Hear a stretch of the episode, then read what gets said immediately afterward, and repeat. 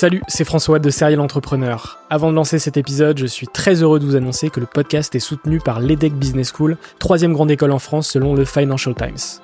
L'entrepreneuriat se démarre très souvent à l'école, et vous le savez, nombreux et nombreux sont les entrepreneurs qui ont créé leur premier projet pendant leurs études. L'ambition de l'EDEC, c'est de former ces étudiants entrepreneurs à avoir un impact positif sur le monde au travers de leurs projets. L'école a ainsi intégré l'impératif de responsabilité globale dans sa stratégie, tant au niveau de ses incubateurs que de ses cours et de ses initiatives académiques. Au sein de ses campus de Lille, Nice, Paris à Station F ou encore à Berkeley en Californie, elle accompagne les startups grâce à sa méthode unique d'entrepreneuriat Responsible Entrepreneurship by Design. Une approche innovante permettant d'intégrer les enjeux économiques, sociétaux et environnementaux au cœur de leur modèle de développement et ce, dès leur création. L'objectif de l'EDEC, faire émerger un nouveau modèle de startup adaptable à tout projet qui intègre pleinement les enjeux de responsabilité. Chaque année, ce sont ainsi plus de 70 nouvelles startups qui intègrent ces incubateurs. Si vous souhaitez en savoir plus, n'hésitez pas à vous rendre sur www.edec.edu. Je vous souhaite une excellente écoute et vous dis à très vite.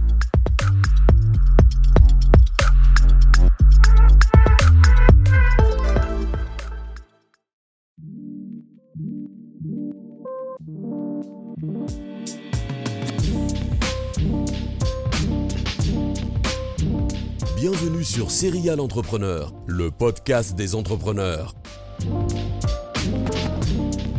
Créé par François Allais, ce podcast va à la rencontre d'entrepreneurs au parcours inspirant. Ils ont une histoire unique, ont pris des risques pour réussir et ont franchi un cap dans leur business grâce à des rencontres.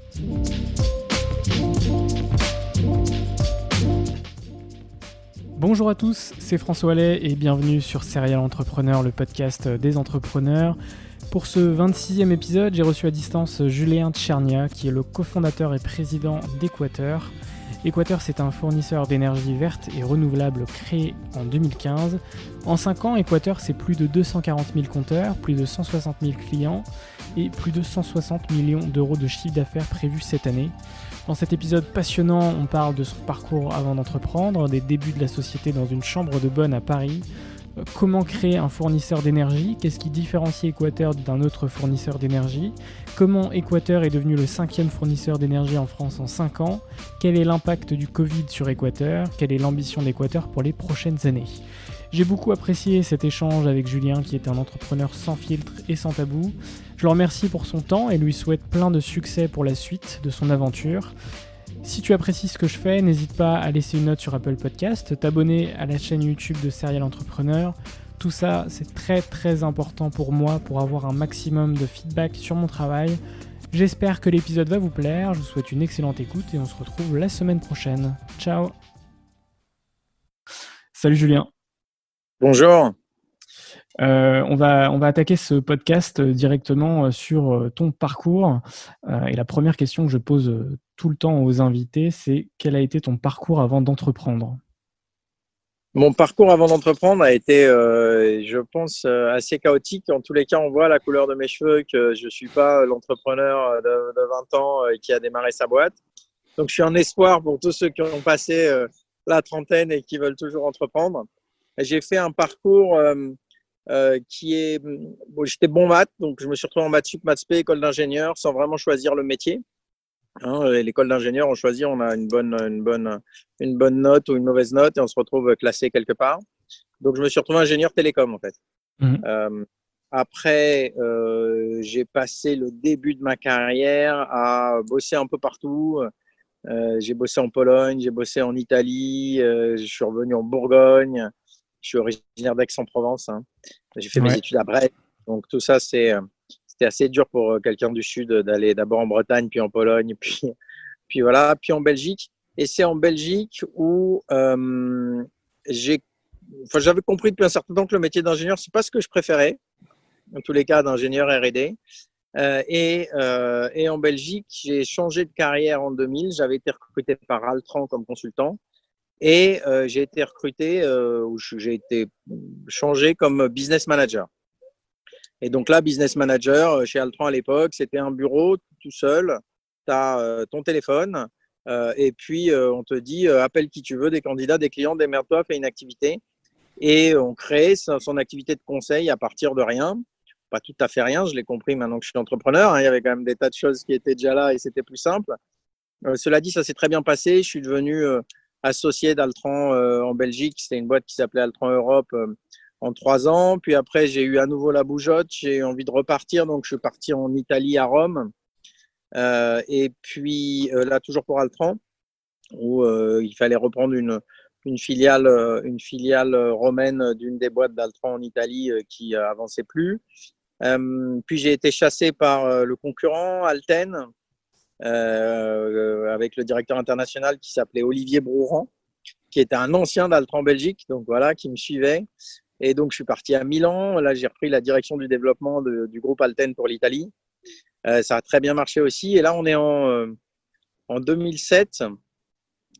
Et donc euh, voilà, belle vie depuis longtemps, euh, beau salaire, euh, très beau salaire, cabriolet, la classe, Rome, Milan, Bruxelles, week-end week à Lisbonne, vas-y, je suis à Londres ce week-end, viens me voir. très bien, hein, très belle vie. pour aller où? Pour faire quoi? Perte de valeur, perte de sens, perte d'intérêt du métier. et un début de, conscience de, des problèmes écologiques et des problèmes énergétiques euh, qui sont pour moi la base des problèmes écologiques. Et je m'étais dit, je vais créer ma boîte. Tu en as marre, tu vas créer ta boîte. Euh, puis j'en parlais, j'en parlais, je ne le faisais jamais. Et donc là, en 2007, j'ai tout claqué. J'ai dit, j'arrête, je démissionne sans package. Je démissionne, je me fais un master dans l'énergie, puisque si je crée pas ma boîte, c'est sûrement qu'il me manque des compétences encore. Et, euh, et après, c'est parti. Et donc, j'ai arrêté en 2007 donc toute cette carrière-là. Euh, j'ai vendu mon cabriolet et euh, je suis parti faire euh, un master dans l'énergie à l'école des mines de Paris. En fait, l'énergie, c'est un sujet qui, voilà, mhm. qui je m'étais dit, ok, tu t'as arrêté de, de, laisser ton robinet ouvert pendant que tu te laves les dents, mais c'est pas ça qui sauvera le monde. on va finir comme Mad Max, il faut faire quelque chose. Et, et je suis sorti du master en octobre 2008. Super. Je devais créer une boîte avec un pote euh, dans euh, le solaire, euh, mettre des panneaux solaires partout. mais octobre 2008, c'était pas le meilleur moment pour trouver de l'argent. mon pote était à l'époque vice-président finance de Vivendi Universal et il m'avait dit mais je trouve même plus l'argent pour SFR, qu'est-ce que tu veux qu'on fasse quoi que ce soit.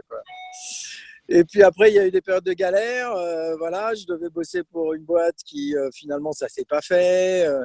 Euh, j'habitais Aix, ma compagne habitait Rome, on allait être parents pour la première fois. Elle voulait vivre à Milan, moi je voulais revivre à Rome. Enfin voilà.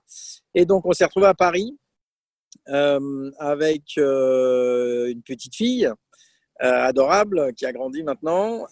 pas de boulot. J'avais créé une boîte avec un pote.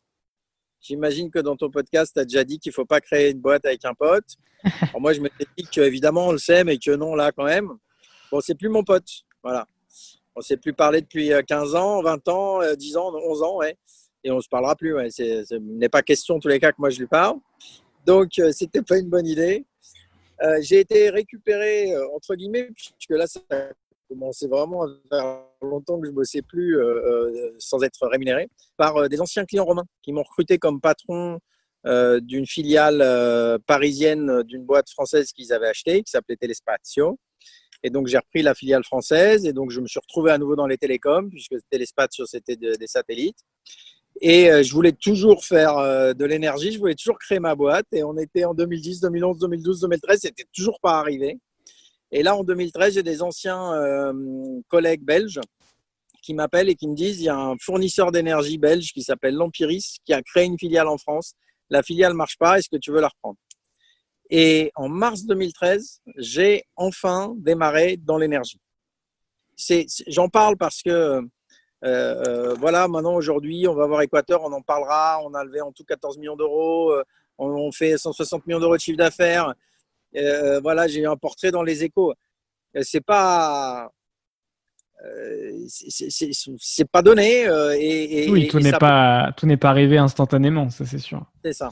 Voilà, tout arrive pas instantanément et je, pense qu'il faut surtout euh, garder son rêve et pas le lâcher et puis faire après ce que la vie t'impose de faire parce qu'il faut vivre mm. euh, et, rester toujours aussi bienveillant humain. Moi, c'est finalement des gens que j'avais vus 5, 6, 10 ans avant qui sont venus me tendre la main sans même savoir que j'avais la main tendue, mais qui sont venus m'apporter quelque chose qui m'a beaucoup aidé.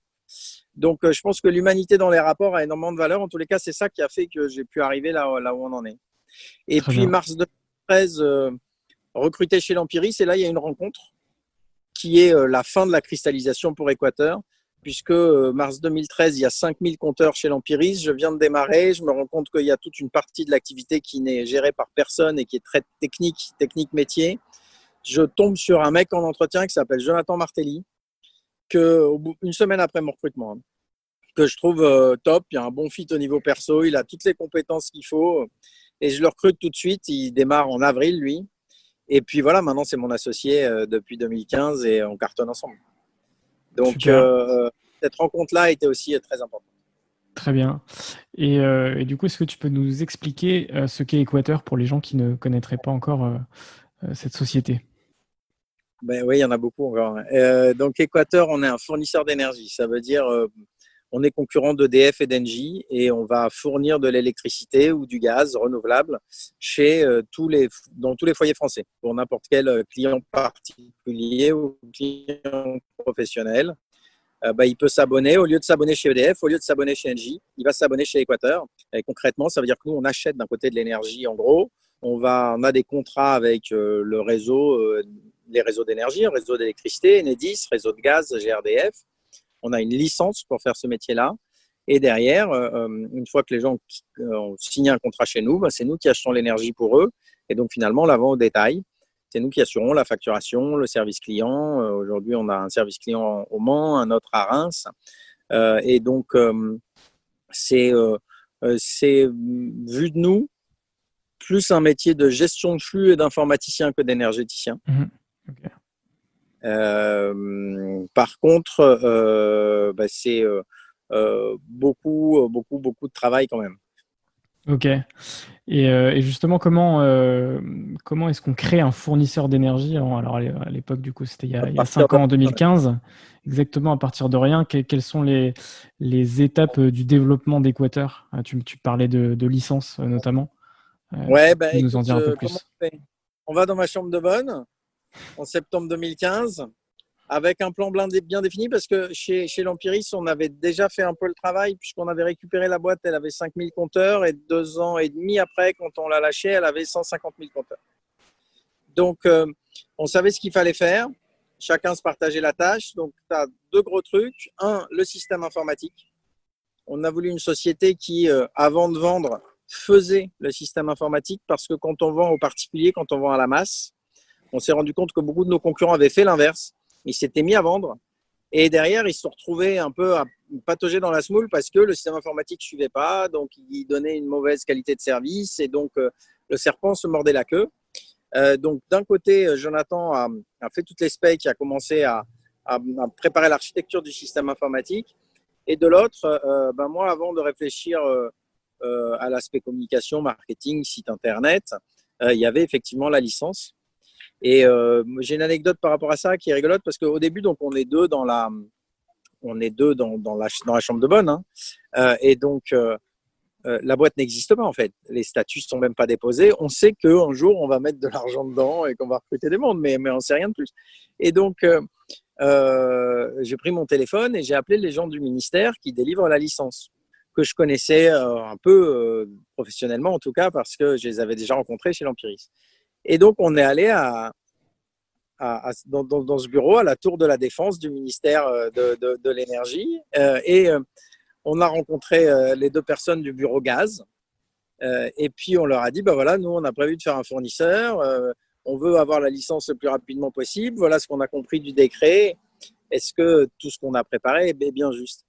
Et, et la fonctionnaire, Frédéric Delogère, nous a répondu, pour elle, c'était vrai pour elle, c'était une réalité en fait. Et c'est dans ses yeux qu'Équateur est apparu pour la première fois. C'est-à-dire que euh, on lui a dit on va le faire, elle a dit bah oui bien sûr. Alors voilà, tac tac, euh, vous m'envoyez ça, vous me faites ça, vous me faites ci, tout tout, tel jour, telle heure, vous arrêtez. Waouh Et, c'était la première fois qu'on sortait de la chambre de bonne en fait. Et c'était un moment euh, très très émouvant, voilà.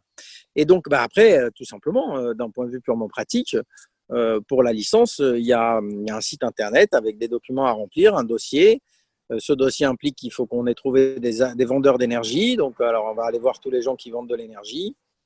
C'est sûr que Poutine ne va pas vous vendre beaucoup de gaz, ni Statoil, ni les gros au début. Donc, vous trouvez des plus petits. Et puis, et puis, et puis ensuite, il faut trouver une agence de com. Ensuite, il faut, faut, voilà, des clients et ça démarre.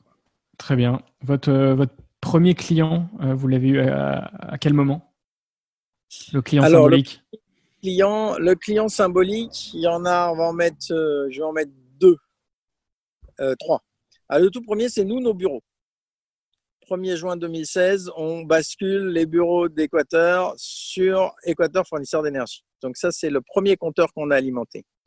Ensuite, le premier client euh, particulier qu'on a, c'est Mbu32, donc je, Mbu32, c'est son pseudo Twitter. Euh, parce qu'on a démarré dès juillet avec des clients avec qui on avait une relation euh, euh, forte, je ne trouve pas d'autre mot, sur les réseaux sociaux du temps de l'empirisme. Et donc, on est allé les rechercher. et puis, on est allé leur dire, bah, tiens, on démarre ceci, cela. Et, donc, ils étaient rentrés comme bêta-testeurs et le premier à avoir basculé, il est très très fier d'être le premier client d'Équateur, c'est Atembu32. Euh, vous irez voir sur Twitter. Il est membre, ils ont créé l'Equator Squad depuis, donc il est membre de l'Equator Squad. Euh, voilà. Et on a eu aussi un premier client professionnel qui est la direction des achats de l'État, qui nous ont fait confiance euh, dès, dès, 2016 en nous laissant participer à un appel d'offres pour fournir les établissements publics de l'État. Donc, c'est n'est pas les ministères directement, mais c'est les, euh, comment il y a l'INA, il y a Météo France, il y a l'ADEME, il y a le Château de Chambord. Donc, c'est tous les, la compagnie, euh, les voies navigables de France. Donc là, c'était 2900 compteurs, ce qui était énorme pour nous qui en avions zéro, où on a participé. Euh, et ces compteurs, on devait les alimenter à partir du 1er janvier 2017. Par contre, on a gagné l'appel d'offres le 29 juin 2016. OK. Donc, premier euh, compteur, 1er juin 2016, le nôtre. Gain de l'appel d'offres, 29 juin 2016. Et premier client particulier basculé à Tembo 32, ça devait être vers le 10 juillet. Ok. Et, euh, donc, 3000 sites, quoi. Ouais. Et après, quelles ont été les, grandes étapes de ce développement? Après, qu'est-ce que donc il y a le lancement officiel en grande pompe avec ouverture à tout le monde le 13 septembre 2016. Euh, la première levée de fonds euh, début 2017, décembre 2016, début 2017, on avait levé 2 euh, millions d'euros. une levée de fonds participative avant en obligation de 240 000 euros. Ensuite, là, tu me fais creuser là. on a gagné d'autres gros appels d'offres ou achats groupés. Donc, on en a gagné un gros avec UFC Que Choisir qui nous avait ramené 25 000 compteurs c'était, je pense, en 2017. Ouais. Mhm. Oui. Oui, oui, c'est ça. On a gagné euh, le, le titre de meilleure marque verte d'énergie du monde en 2018. Alors là, pareil, c'est ce qu'il faut comprendre. Hein, les auditeurs doivent avoir l'habitude en écoutant tes podcasts, mais toi, tu as créé ta boîte dans ta chambre de bonne parce que parce que tu savais le faire et que ça te faisait marrer et que tu avais envie de le faire et que tu te trouvais bien avec ton associé et qu'ensemble, vous avez dit, bon, on va le faire. Merde, on sait le faire, on va le faire. Qu'est-ce qui nous emmerde? Mmh. Donc, on le fait. On a l'idée, on veut changer le monde, on veut truc, on le fait. Et puis un jour, il y a quelqu'un qui nous appelle d'Islande et qui dit Vous avez été présélectionné pour euh, la meilleure marque de fournisseur d'énergie verte du monde. On dit euh, C'est une blague. Mais, euh, et j'en ai parlé au board un jour en disant Tiens, il y a même des mecs qui nous envoient des, des trucs, c'est sûrement des virus et tout. Et il y a un des membres du board qui dit Ah non, non, non, mais c'est vachement connu. Ah bon, merde. Et alors, à partir de là, on fait le dossier, tac, tac, tac, on est invité à Reykjavik. Et, euh, et le soir, tapis rouge, tenue de soirée, euh, à 23h, on nous annonce qu'on a gagné le, prix, donc on était trop fiers. Et puis, qu'est-ce qu'il y a eu d'autre? Bon, Une autre levée de fonds, mais à la fin, euh, la deuxième était plus assez dure à obtenir, donc elle s'est étalée sur le temps, donc je ne vais pas dire que c'est un grand événement. Et puis, bah, il y a l'année 2019 ou si tu veux, on comparait, là, j'en parlais même fin 2019 à aujourd'hui. L'an dernier, au 1er juillet, on avait 70 000 compteurs en portefeuille, ce qui était mmh. déjà un, nombre très, très impressionnant. Et euh, cette année, à la même date, on en a 240 000. OK. Donc, euh, on a explosé cette année. on a explosé en tout et maintenant, maintenant, on est dans un autre monde au quotidien, dans notre métier, tout, tout change. Donc là, on vit croissance. C'est aller quand même très vite, je trouve, dans un, dans un marché qui est quand même qui a, qui a l'air d'un point de vue totalement extérieur assez complexe. Euh, comment votre arrivée sur le marché elle a été perçue par, par vos concurrents Si c'est pas alors, je pense qu'ils n'ont pas trop regardé, donc il faudrait leur demander. Euh, on a des concurrents qui sont, qui sont assez prétentieux sur deux. Bon, ils ont de quoi faire. Hein. Aujourd'hui, il y a environ, je pense, 60 fournisseurs d'énergie en France. Euh, et euh, donc sur ces 60, le premier c'est EDF, le deuxième c'est Engie, le troisième c'est Total et le quatrième c'est Eni. Donc tu as les, les premiers du CAC 40 français, enfin EDF est plus dans le CAC 40, mais bon quand même. Et, euh, et derrière, tu as Eni qui est le premier du, du MIP italien. Donc ces gens-là, ils, te voient. Oui, bah petite fourmi. petite fourmi, quoi. Alors, Après, nous, on était un peu parano. Donc, tu vois, on s'appelle Équateur, mais la société s'appelle Joule. Parce qu'on s'est dit, on aime tellement Équateur qu'on va créer la société sous le nom de Joule. Et, et, mais par contre, si tu crées une société, on peut quand même te piquer la marque. Donc, on hmm. crée la société Joule le temps qu'on dépose la marque pour que s'ils veulent nous quitter la marque, l'Équateur, c'est tellement top, paf, ils n'auront pas d'occasion. Je pense que c'est un peu de mais euh, voilà, c'était rigolo. Non, et aujourd'hui, on commence à, peser un peu. C'est-à-dire qu'on commence à intéresser l'administration. Euh, tu vois, j'ai été reçu euh, il y a une dizaine de jours par les directeurs de cabinet de l'ancien Premier ministre et, du président sur l'énergie. Euh, pour leur donner euh, notre point de vue et, ce sur quoi on pense qu'il faudrait euh, faire évoluer certains aspects. Ça serait jamais arrivé il y a un an, il y a deux ans. Donc hmm. il, y a, il, y a, il, y a, des nouveautés comme ça qui se qui, qui, qui, apparaissent. Je pense qu'aujourd'hui on est vu comme un acteur innovant, disruptif et, et, et, ouais. D'un point de vue euh, offre, euh, on va forcément parler de, l'offre d'Equateur. Qu'est-ce qui, qui, différencie euh, Equator justement d'un autre fournisseur d'énergie? Ah, C'est la grande question parce que le produit c'est le même. Quel que soit le fournisseur d'énergie choisi, on aura la même énergie dans la prise à la fin et on aura la même qualité de service aussi puisque le réseau est, est le même. donc nous, déjà, au départ, il y a euh, le choix de l'énergie verte et on n'est pas les seuls à l'avoir fait. Hein. Donc, le choix de l'énergie verte, ça veut dire que l'énergie qu'on va acheter va être verte. L'énergie qui arrive chez vous, on ne sait pas, tout est mélangé. Mais ça permet d'assurer à un client que sur un an, on a acheté autant d'énergie verte qu'il en a consommé. Donc, ça, mmh. c'est la première chose. Après, je crois qu'il y a un état d'esprit chez nous qui, qui, est différent. Alors, un état d'esprit anticonformiste et euh, et plutôt euh, qu'on veut sympa dans la manière de communiquer avec le client, beaucoup de proximité. Un service client en France, euh, des services clients qui n'ont pas de script. Moi, ce que je veux, c'est que quand les clients appellent le service client, on ait la même relation que chez un petit commerçant. Je peux, je peux témoigner euh, là-dessus. Je, je suis, client chez, chez Equateur depuis deux ans et le, service client est très, très, très qualitatif et c'est vrai qu'on n'a pas l'habitude de, ça.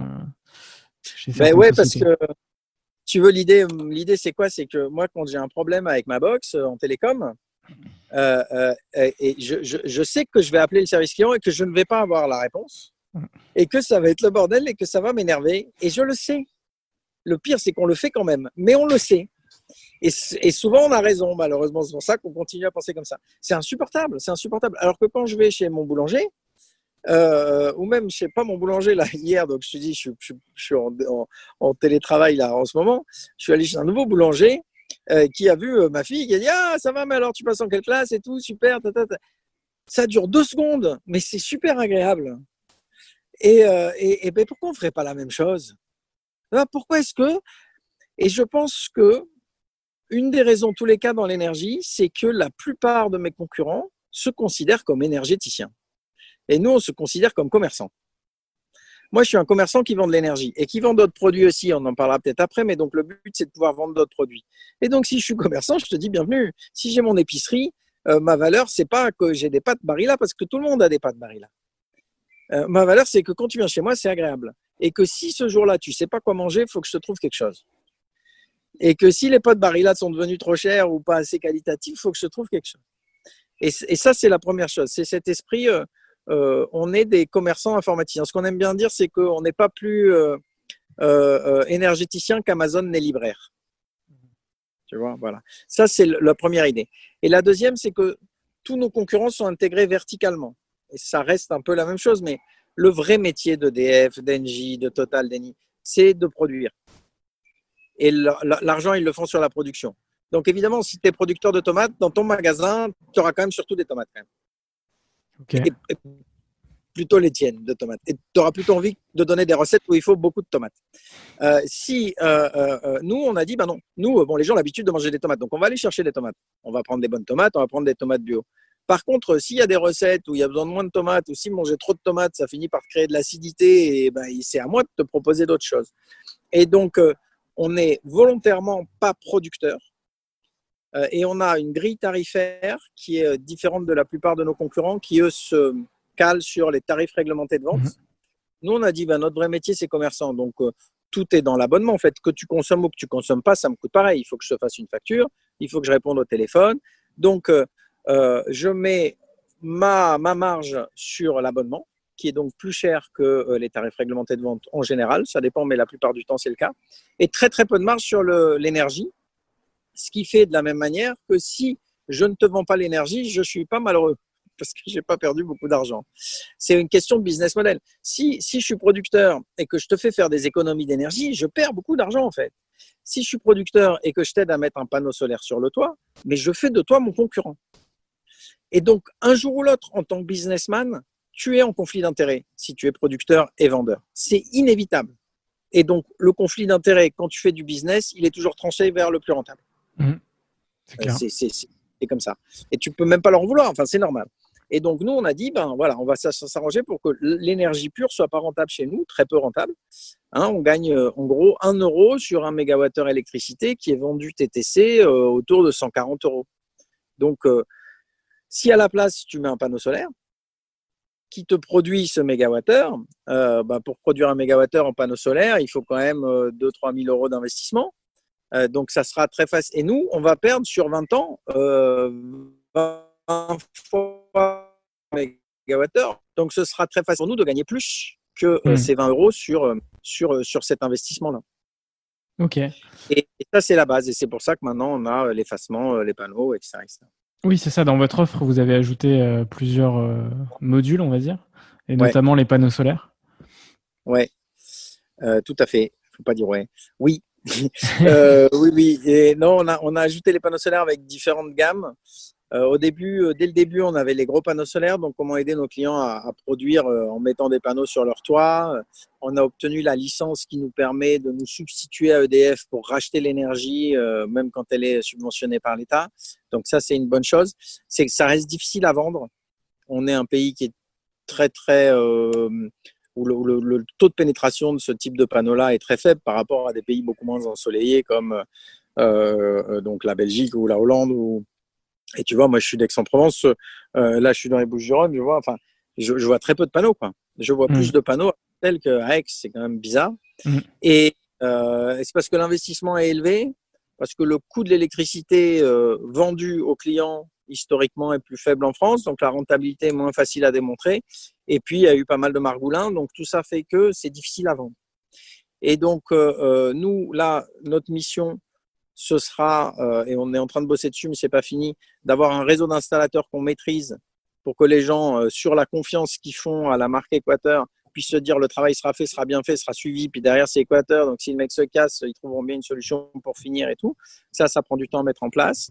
Euh, et en parallèle, on a dit, ben, on va commencer à vendre quelque chose qui est simple, c'est-à-dire un petit panneau, moins cher qu'un iPhone, Hein, le prix catalogue, c'est 650 euros. Tu le montes toi-même en un quart d'heure et tu le branches dans une prise sans avoir rien à faire d'autre que juste le brancher dans une prise comme tu brancherais un fer à repasser. Mhm. Et euh, on en a vendu un peu l'an dernier. On, a, voulu en mettre quatre euh, en cadeau euh, pour que, je ne sais pas si tu avais vu ça. Donc on a dit, bon, ben, on, veut les tester, on va, on va faire un concours, inscrivez-vous et puis on en offrira quatre. Et il y avait un nombre d'inscrits énorme, et avec des gens qui disaient non, mais je veux en acheter même si je perds. donc, on en a vendu un peu l'an dernier, on en a vendu 100. Et, euh, et donc là, bah, depuis un an, il tourne et ça se passe très bien. Et donc là, on a recommencé un vrai achat groupé qui est encore en cours d'ailleurs jusqu'au 21 juillet. Et en 10 jours, on a eu 11 euh, 000 précommandes. Donc là, on est accroché à la table. Donc après, avec ça, on va, négocier un prix plus, bas, puis on verra qui achète vraiment. Hein. Donc je pense pas qu'on aura 11 000 ventes derrière, mais ça prouve que bah, quand c'est fait simplement et qu'il il y a une confiance, en fait, mmh. les gens en ont envie. Et, ça fait, et, la question là sur ce produit-là, c'est pas la rentabilité, parce que c'est pas cher, donc c'est plutôt je vais enfin produire mon électricité moi-même. C'est clair. Tu vois, quand, quand tu t'achètes une machine à pain, tu te demandes pas si ça va te revenir moins cher à terme que la baguette. Quoi. Mmh. Tu fais le calcul, c'est long à rentabiliser une machine à pain. Donc, euh, euh, euh, ben nous, c'est ce premier état d'esprit. Et après, on se dit, ben, ces clients-là, ils auront testé, ils auront vu, nous, on aura vu leur consommation de manière précise et on pourra venir avec un produit si c'est intéressant, euh, qui, est, qui est calibré pour eux. Ok. Et, euh, pour revenir un peu à, vos actualités récentes, fin d'année dernière, vous avez levé chez Equator 10 millions d'euros pour accélérer votre développement. à quoi ça va justement À quoi ça va servir ces 10 millions? Ben, En fait, on a gagné aussi 100 000 compteurs l'an dernier en même temps, et donc tout ça c'est lié. C'est-à-dire que tu as quand même un côté énergie que je minimise, mais qui existe. Et c'est pas simple d'acheter de l'énergie en gros volume. Hein. Les vendeurs d'énergie au niveau où on est maintenant, ça va être bon, bah, euh, les, euh, les Engie, les EDF, les Shell, les BP, les Statoil, euh, les Axpo, les Solvay, donc des grosses boîtes qui te demandent des garanties financières. donc tu peux pas acheter de l'énergie sans mettre beaucoup d'argent en garantie financière de l'autre côté. Donc c'est un gros frein à la croissance. Et, euh, et, donc pour ça, il a fallu lever des fonds mmh. euh, pour pouvoir euh, apporter finalement, montrer patte blanche au marché et, et, qui nous laisse la possibilité d'acheter d'avance parce que en fait, tu l'achètes d'avance l'énergie. Quand j'ai un client qui est là pour un an, j'achète tout de suite l'énergie qui est nécessaire parce que je ne vais pas prendre le risque d'évolution du marché. Pas c'est pas mon métier. Et donc quand j'achète l'énergie d'avance, ben, je la paye pas tout de suite. Par contre, on me dit attends, tu mets une caution. C'est en fait c'est une caution. Et, euh, et, donc ça, ça servait. Et puis en plus, ça nous a quand même permis de euh, d'étoffer euh, le service informatique et de et de, et de démarrer l'activité du lab, dont un des résultats c'est les panneaux solaires dont on parlait. Le deuxième c'est l'effacement diffus. et donc qui, qui, a démarré là le 15 juin. Et donc là, au lab, ils sont un, deux, ils sont quatre maintenant avec les stagiaires.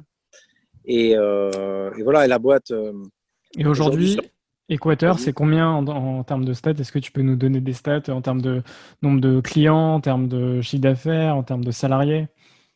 Alors, donc, euh, clients. Donc, nous, on compte deux choses. On compte les compteurs, parce qu'un client qui a un compteur gaz, un compteur élec, donc ça fait 240 000 compteurs.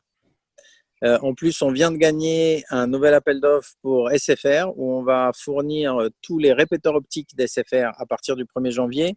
Donc, on a déjà 24 000 compteurs de plus vendus. Donc, ce sera au 1er janvier, on sera déjà à 264 000. En nombre de clients euh, individuels, c'est 160 000. Donc, ça commence à faire aussi une grosse base client qui intéresse tous les gens qui ont des produits et ils se disent bah tiens peut-être que ça va intéresser la base client Équateur, on peut faire du volume. Mhm. Et, euh, et comme dans l'énergie, ça va assez vite le chiffre d'affaires, on va faire cette année, je pense, 160 millions d'euros de chiffre d'affaires. Ça veut dire qu'on est rentré dans la French Tech 120, ça veut dire qu'on est labellisé Green Tech. Euh, voilà. En termes d'employés, donc aujourd'hui en CDI, on doit être 42. Physiquement dans les bureaux avec les consultants et les stagiaires, euh, on est 69. Ce qui est... Très bien. Et au, et au service client, pareil. Donc, service client le sous-traite. Euh, par contre, c'est des plateaux qui nous sont dédiés avec euh, des, agents donc, qui travaillent toute la journée pour Équateur et donc qui sont de manière indirecte payés par nous. Et donc, c'est aussi euh, 60, 60, 68. Donc, au total, on fait vivre euh, ben, près de 140 personnes. Ce qui est, voilà, ça fait... en ce moment, là, on est, moi, je suis parti en télétravail, mon associé est parti en vacances. Juste avant, on s'est regardé, Waouh, tu vois. Cinq, ans après, c'est quand même euh, impressionnant. Ouais, ouais, on est, on est, on est, euh, voilà. Et ça s'est fait, euh, hop, hop, hop. Et puis d'un coup, là, on s'est arrêté, on a regardé quoi. Parce que la crise du Covid, enfin, tu voudrais qu'on en parle après, donc. Mais Exactement, juste après. et donc, et donc là, on peut souffler un peu et se dire, waouh, merde. Au total, quand même, c'est pas mal. Et, ma dernière question pour Équateur, c'est quelles sont les, les prochaines échéances, étapes euh, pour, euh, pour cette société? Donc, euh, le quatrième étage de l'immeuble, parce qu'on n'a plus la place. Euh, non, euh, ce, que, ce que je veux maintenant, c'est m'assurer qu'on va réussir à professionnaliser et automatiser tous les services dont je te parle. C'est-à-dire que là, on fait les panneaux solaires, les petits, c'est la première fois qu'on va, qu'on va être en masse. Si on a un beau taux de transformation, ce que j'espère, ça va être très intéressant. On a lancé la boîte d'effacement diffus. Je ne sais pas si tu sais, mais donc c'est pour les gens qui ont du chauffage électrique. Mmh. Euh, ça permet de couper le chauffage pendant un court, euh, un court laps de temps, en gros 5-10 minutes maximum. Euh, donc ça n'impacte pas le confort. Par contre, ça le coupe au moment où il y a des pics de consommation sur le réseau. Donc ça évite d'avoir de l'énergie très carbonée. Et puis en plus, ça, ça permet de mieux mesurer ce qui se passe et de faire des petites économies. Donc ça, on voudrait le développer à fond. Derrière, il y a une nouvelle app avec un nouveau concept qui sort, une première version en septembre, exclu pour toi, là, je l'avais jamais dit encore. Super. Euh, et donc, euh, qui, n'a pas de nom d'ailleurs pour l'instant, mais elle a un nom de code seulement, où on veut aller au-delà de juste la fourniture d'énergie. Donc, l'idée, c'est de dire, bah, finalement, il y a des gens qui ont du mal à quitter EDF. Mhm. On le voit, hein, après 13 ans, il y a encore euh, plus de 75% de parts de marché chez eux. Euh, par contre, ils peuvent être intéressés par nos produits. Aujourd'hui, on ne peut pas euh, installer un panneau ou installer un boîtier chez quelqu'un qui n'est pas client Équateur. Donc, bah, tiens, en faisant une app qui offre de nouvelles possibilités, on va aussi bah, donner, ouvrir cette possibilité à, d'autres personnes. et puis, probablement une levée de fonds 2021 on avait prévu d'en faire une euh, fin 2020. Bon, avec le Covid, on, a laissé tomber. Et puis, euh, euh, grâce au PGE, etc., donc on, va, on va pouvoir, la BPI aussi a aidé pour justement tous les gens qui avaient prévu de lever des fonds en 2020, pouvoir déplacer leur levée de fonds sans avoir de stress de cash. et donc, on a réussi à s'en sortir grâce à eux comme ça. Mhm. Et donc, ça nous permettra de nous laisser le temps de faire une levée de fonds pour 2021 avec euh, une ambition qui va être euh, exploser le nombre de compteurs. Donc on l'a déjà fait, mais voilà, euh, le million. Quoi. Si on continue, on arrivera à 400 000, mais là l'objectif c'est de se dire tiens, qu'est-ce qu'il faut pour arriver à un million Et puis peut-être un peu l'international, on verra. Et puis devenir numéro un en France? Et devenir numéro un en France, ouais, écoute, il y en a qui sont gros quand même. Bon, on verra, on verra. Déjà, il ne faut rien se refuser. Là, on est, on est, numéro 5, on va commencer par numéro 4 step by step. Et puis step by step, voilà. Le, ouais. Très bien, bah, c'est de très belles perspectives euh, déjà. Euh, on va passer du coup à la petite partie euh, post-Covid, forcément. post-Covid. Très d'actualité. comment s'est passé le confinement d'un point de vue business? Quel impact ce, ce, ce, Covid a eu sur Equator alors, euh, ça a eu un fort impact, euh, et d'autant plus fort que je pense que je l'ai pris un peu à la légère à la première semaine du confinement. Donc, avant le confinement, on ne s'est même pas posé de questions. Euh, première semaine du confinement, je me suis dit, bon, écoute, cool, tout le monde est chez soi, ils vont tous consommer plus d'électricité, we are not concerned, c'est cool, on va pouvoir fignoler tous les petits projets qu'on avait. Bon, on, a été un peu déçus parce qu'il y avait tout un reportage sur euh, M6 Capital qui était prévu pour l'effacement et qui euh, est tombé euh, puisqu'ils ont parlé du Covid, ce qui me paraît un peu normal. Et donc, il y a eu cette déception-là, mais sinon, tout allait bien. Et puis, et puis, les chiffres sont tombés et en fait, il y a une grosse, grosse diminution de consommation sur notre parc aussi. Euh, chez les professionnels, évidemment, puisqu'on a maintenant on a tous les compteurs euh, de la direction des achats de l'État, donc tous les ministères de France, euh, c'est le, premier appel d'offres dont je t'avais parlé au début, ils ont fait des petits. On a des chaînes de magasins, on a donc tout ça, ça a fermé. Et même nos clients particuliers ont moins consommé. Je pense qu'on a une base client qui est spécifique et il y a eu beaucoup de regroupements dans notre base client. Donc on a vu beaucoup de, de logements comment arrêter, quoi, couper ou vider. Et, les gens se sont regroupés, euh, soit chez leurs parents, soit chez leurs amis, mm. etc. Et quand tu as deux maisons qui se chauffent à l'électricité et qu'à la fin, tu n'en as plus qu'une, euh, ben, en fait, tu as consommé beaucoup, enfin, tu as perdu beaucoup de consommation. Et donc, comme nous, je t'ai dit, on achète l'énergie avant. On s'est retrouvé avec euh, de l'énergie qui ne servait à rien. Donc, il fallait revendre sur les marchés à un moment où les marchés se sont effondrés. et donc, on se retrouvait avec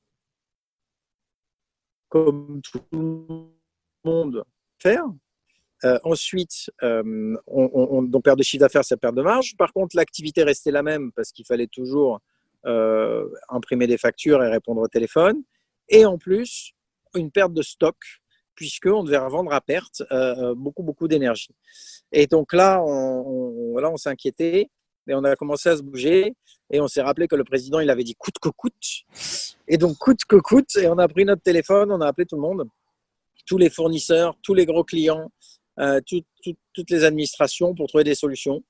Euh, avec la plupart, ça s'est bien passé. Avec EDF, ça, ça a été plutôt quelque chose qui pourrait finir, euh, qui pourrait finir au tribunal. Par contre, avec les autres, ça s'est bien passé. Avec des gens qui ont essayé de, de, de, faire le maximum. Je te donne un exemple. La direction des achats de l'État nous a raccourci les délais de paiement de 30 jours. Ça change complètement pour nous. C'est toute mmh. l'équation, toute l'équation change. Euh, et donc, euh, puis donc le prêt garanti d'État, etc., etc., la BPI. Et donc tout ça fait que euh, on a résolu tous les problèmes de cash. Il reste un problème de marge puisqu'on a vendu à perte, mais à minimum, on a résolu ces problèmes de cash. Et puis, ben maintenant, à nous de, à nous sur la durée de, de, de, regagner l'argent. Hein. Il y a, mmh. Ça peut pas tout faire. Hein. Exactement. Euh, mais, euh, mais à minima, on est, on est tranquille pour 2021 et justement aller chercher de l'argent chez les investisseurs. Nos investisseurs, eux, ils ont eu tout de suite confiance. Nos grands, euh, les, les, énergéticiens qui nous vendent de l'énergie aussi. Donc ça, ça a été rassurant puisqu'ils auraient pu dire, oh là, panique, je tire sur la garantie. ils l'ont pas fait. voilà. On a eu un deuxième sujet qui est que certaines personnes ont pris au, pied de la lettre le fait que aussi le président ait dit euh, qu'on n'aura plus à payer son énergie. Donc, euh, on a le nombre d'impayés qui a triplé. Hmm. Donc, si vous êtes en ah et que vous n'avez pas payé, payez s'il vous plaît parce qu'on l'a acheté. Nous, on l'achète, on la revend. Donc, en fait, là, là, euh, là, en fait, on nous la vole. Là, en fait, voilà. et donc, ben, ça aussi, c'est une perte de marge. Euh, et là, tous les fournisseurs euh, ont été, ont été concernés par ça. Il y a la trêve hivernale qui a été prolongée. Moi, je pense que c'est très très bien que la trêve hivernale soit prolongée. Par contre, Équateur n'a pas les reins solides pour financer ça. Quoi. Euh, mmh. Les reins assez solides pour financer ça. Ce n'est pas à nous de, de, financer la solidarité de l'État. et donc, on va voir aussi qu'est-ce qu'on peut faire par rapport à ça. Ok. Et, et qu'est-ce que tu retiens de, de cette crise? Alors, il y a un truc à titre personnel que je retiens et qui est important par rapport aux batailles d'Équateur sur le changement climatique, c'est que euh, quand on veut, on peut.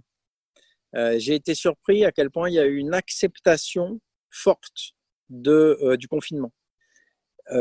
moi, je, vois que on, rajoute 10 cents sur, sur, sur de l'essence et ça fait les gilets jaunes pendant un an. on rajoute, on, met des portiques pour payer les, les, faire payer les camions une taxe carbone et ça fait les bonnets rouges. Euh, donc, euh, euh, on a, puis il y a eu la grève des transports. Enfin, on, a un pays qui, en ce moment, refuse un certain nombre de choses pour des mauvaises ou des bonnes raisons. C'est pas du tout mon propos, mais qui se laisse pas faire. Et là, paf, oh là là, tout le monde était, était rangé chez lui. Alors on peut dire machin, il est sorti plus que truc. Ok, mais globalement, ça a été quand même complètement accepté. Il n'y a pas eu de manif anti ça. On en voit aux États-Unis, il n'y en a pas eu en France. Donc, euh, donc là, sur un enjeu global, on a été capable de motiver la, population à faire des gestes qui restreignent leur liberté pour ça. Et je me dis, pourquoi est-ce qu'on n'arrive pas à faire la même chose sur le changement climatique? Et je pense qu'une des raisons, c'est que en faisant mon confinement, je faisais deux choses en fait. J'aidais les autres et je me protégeais moi. Euh, donc dans l'esprit, il y a, je le fais pour la communauté et en même temps, ça a un, impact immédiat sur moi, ça baisse le risque de contagion pour moi-même. Et donc, je suis, je suis capable de le comprendre facilement et de le faire. Et le changement climatique, on comprend bien que ça apporte à la société de passer de 130 à 110 km/h sur la route. Par contre, on ne voit pas ce qu'on y gagne soi. Pour le coup, on risque moins de mourir sur l'autoroute, mais on voit surtout ce qu'on y perd et, pas ce qu'on y gagne. Et donc, je pense que là, il y a, euh, il y a un travail de pédagogie encore à faire sur, ben, finalement, pour toi aussi, ça vient parce que quand il y a les épisodes Sevenol, quand euh, euh, il y a les tempêtes, quand tout ça, c'est le changement climatique en fait. Hein. Quand mmh. on crève de chaud à Paris et que c'est quand même pas agréable. C'est même plus désagréable d'avoir chaud que d'avoir froid. Le corps humain est beaucoup moins capable de résister à la chaleur qu'au froid. Bah c'est soi-même. Et il faut qu'on arrive à faire comprendre aux gens, c'est le job des crottes, euh, ce lien qu'il y a entre leur bien-être individuel et, euh, et, et, les bons gestes pour, pour, sauver la planète et qui aideront aussi le monde collectivement. Et c'est un beau, c'est un beau combat. L'espoir que me donne le Covid, c'est qu'en fait, il peut être gagné et qu'après, les gens sont capables de faire des sacrifices. On passe à l'avant-dernière partie du, de, de l'épisode, de l'échange, sur les rencontres. Euh, une partie qui est euh, très, très intéressante euh, et très importante pour les, pour les entrepreneurs. Est-ce que tu peux me, me citer une ou deux rencontres qui t'ont aidé à franchir un cap dans ton business? Dans mon business ou dans ma vie professionnelle? Les deux. Les deux. Bon, alors dans mon business direct, je vais t'en citer trois. Moi, Jonathan Martelly, mon associé. voilà, je, c'est notre rencontre euh, et notre complémentarité euh, qui, fait qu'Équateur existe. Euh, Olivier Brouran, dont je t'ai parlé tout à l'heure, donc qui était avec moi en Belgique chez Altran, qui m'a débauché chez Alten, qui est devenu depuis, qui a créé sa boîte qui s'appelle Mantou, qui a été élu premier entrepreneur de Suisse et qui est devenu investisseur chez, chez Équateur. et qui est monté au capital à un moment où on en avait besoin et où on ne trouvait pas grand monde. Euh, et, euh, et qui, euh, qui l'a fait parce que il connaissait rien dans l'énergie, mais il croyait aux, aux, aux entrepreneurs qui avaient à leur tête. Euh, et le troisième, c'est euh, l'acheteur de la direction des achats de l'État, Monsieur Solaire, euh, qui a su faire confiance à une PME, même pas une PME, à une start-up, mm. en nous laissant le droit de participer de manière juste euh, à, l'appel d'offres et on l'a gagné. Et, euh, et, il, a eu, il a eu raison, ça s'est bien passé. Mais ce, c'est pas simple hein, pour, euh, pour un client pro de choisir Équateur parce que faut se mettre à sa place. Moi, je suis acheteur de, je sais pas, je vais dire n'importe quoi. Je moi, je vais pas te citer de marque. Je suis acheteur d'une grande chaîne de magasins. Je trouve qu'Équateur est les meilleurs. Je choisis Équateur. Mais si Équateur se plante, c'est moi qui saute. Alors que si je choisis EDF, Bon, bah, si EDF se plante, on me dira rien. On dira, ouais, bah, c'est EDF, ils sont vraiment nuls, euh, nana, mais on m'engueulera pas moi puisque j'ai choisi EDF. Donc, ils prennent un gros risque politique en, nous choisissant.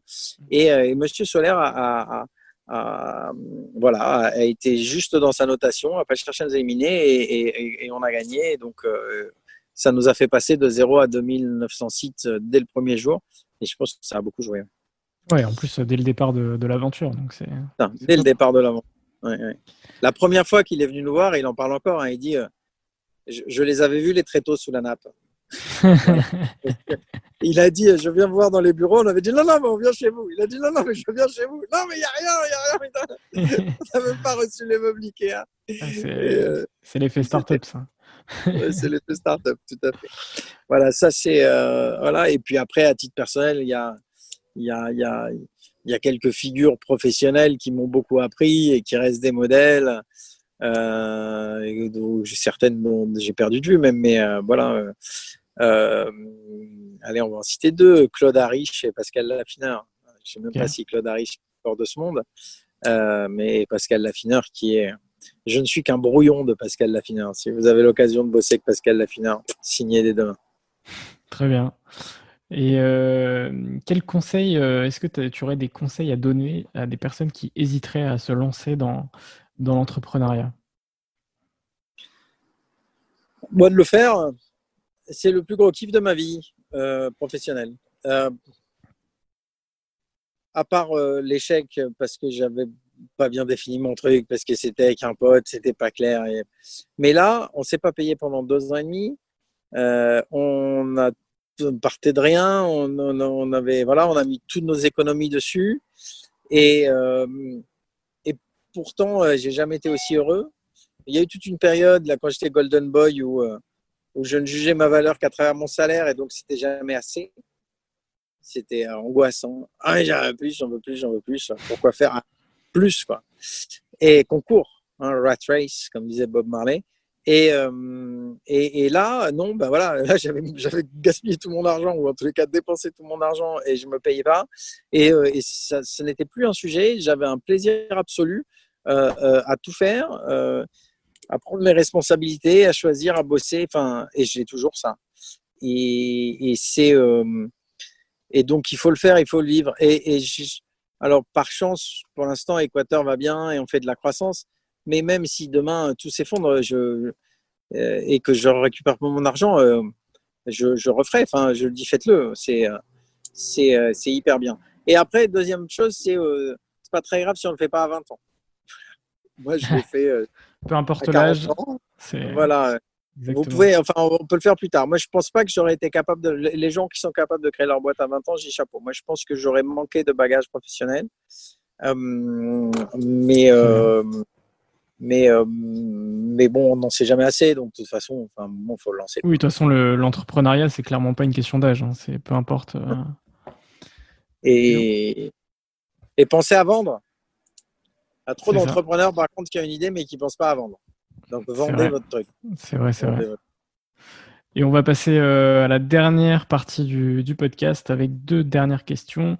Euh, la première, c'est euh, y a-t-il une question que tu aurais aimé que je te pose mais que je ne t'ai pas posée? Et donc, question que je pose en entretien. C'est vrai? Et, ouais, En fait, moi, j'en pose toujours en entretien. C'est est-ce qu'il y a une question que j'ai pas posée et que j'aurais dû poser? Et question passionnante parce que euh, on a des réponses qui surprennent beaucoup. Euh, donc, est-ce qu'il y a une question? Donc, je la, prends comme ça. Euh, est-ce qu'il y a d'autres choses que j'ai envie de dire? On peut avoir une vie personnelle et d'entrepreneur épanouie, les deux. J'ai entendu dire des, stars de l'entrepreneuriat que j'admire, comme Xavier Neil, dire que c'est pas possible. Euh, ben, c'est possible. Enfin, moi, je l'ai fait. Donc, voilà, c'est possible. Euh, je n'ai pas la recette, mais en tous les cas, ça, peut marcher. c'est rassurant. C'est rassurant. Et, euh, et, ma dernière question, c'est peux-tu me citer deux, trois entrepreneurs que tu me conseilles pour euh, des prochains épisodes? Tac. Alors, deux, trois entrepreneurs que je te conseille pour des prochains épisodes. Olivier Brouhan, qui est une machine. Myriam Maestroni, qui a créé euh, Économie d'énergie aussi, qui a revendu euh, beaucoup, mais euh, qui, est aussi, qui est aussi une star. Et je laisse passer le camion. Et un des fondateurs de Direct Energy, qui est quand même la boîte qui a cartonné dans mon secteur, Fabien Chenet, mhm. qui est une grande gueule et qui a personne s'en rend compte, mais il a fait une licorne quand même. Enfin, ils, étaient plusieurs, mais il a revendu sa boîte plus d'un milliard d'euros.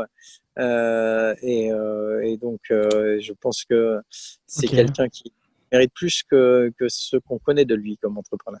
Très bien, bah merci pour ces recommandations. Merci pour cet échange, Julien. Je te remercie beaucoup d'avoir accepté. Eh ben. Et puis, et puis bah, bientôt sur Serial Entrepreneur et puis sur Équateur. Eh ben, merci beaucoup, merci d'être client et, et, à très bientôt. Au plaisir et à disposition. Ciao, ciao.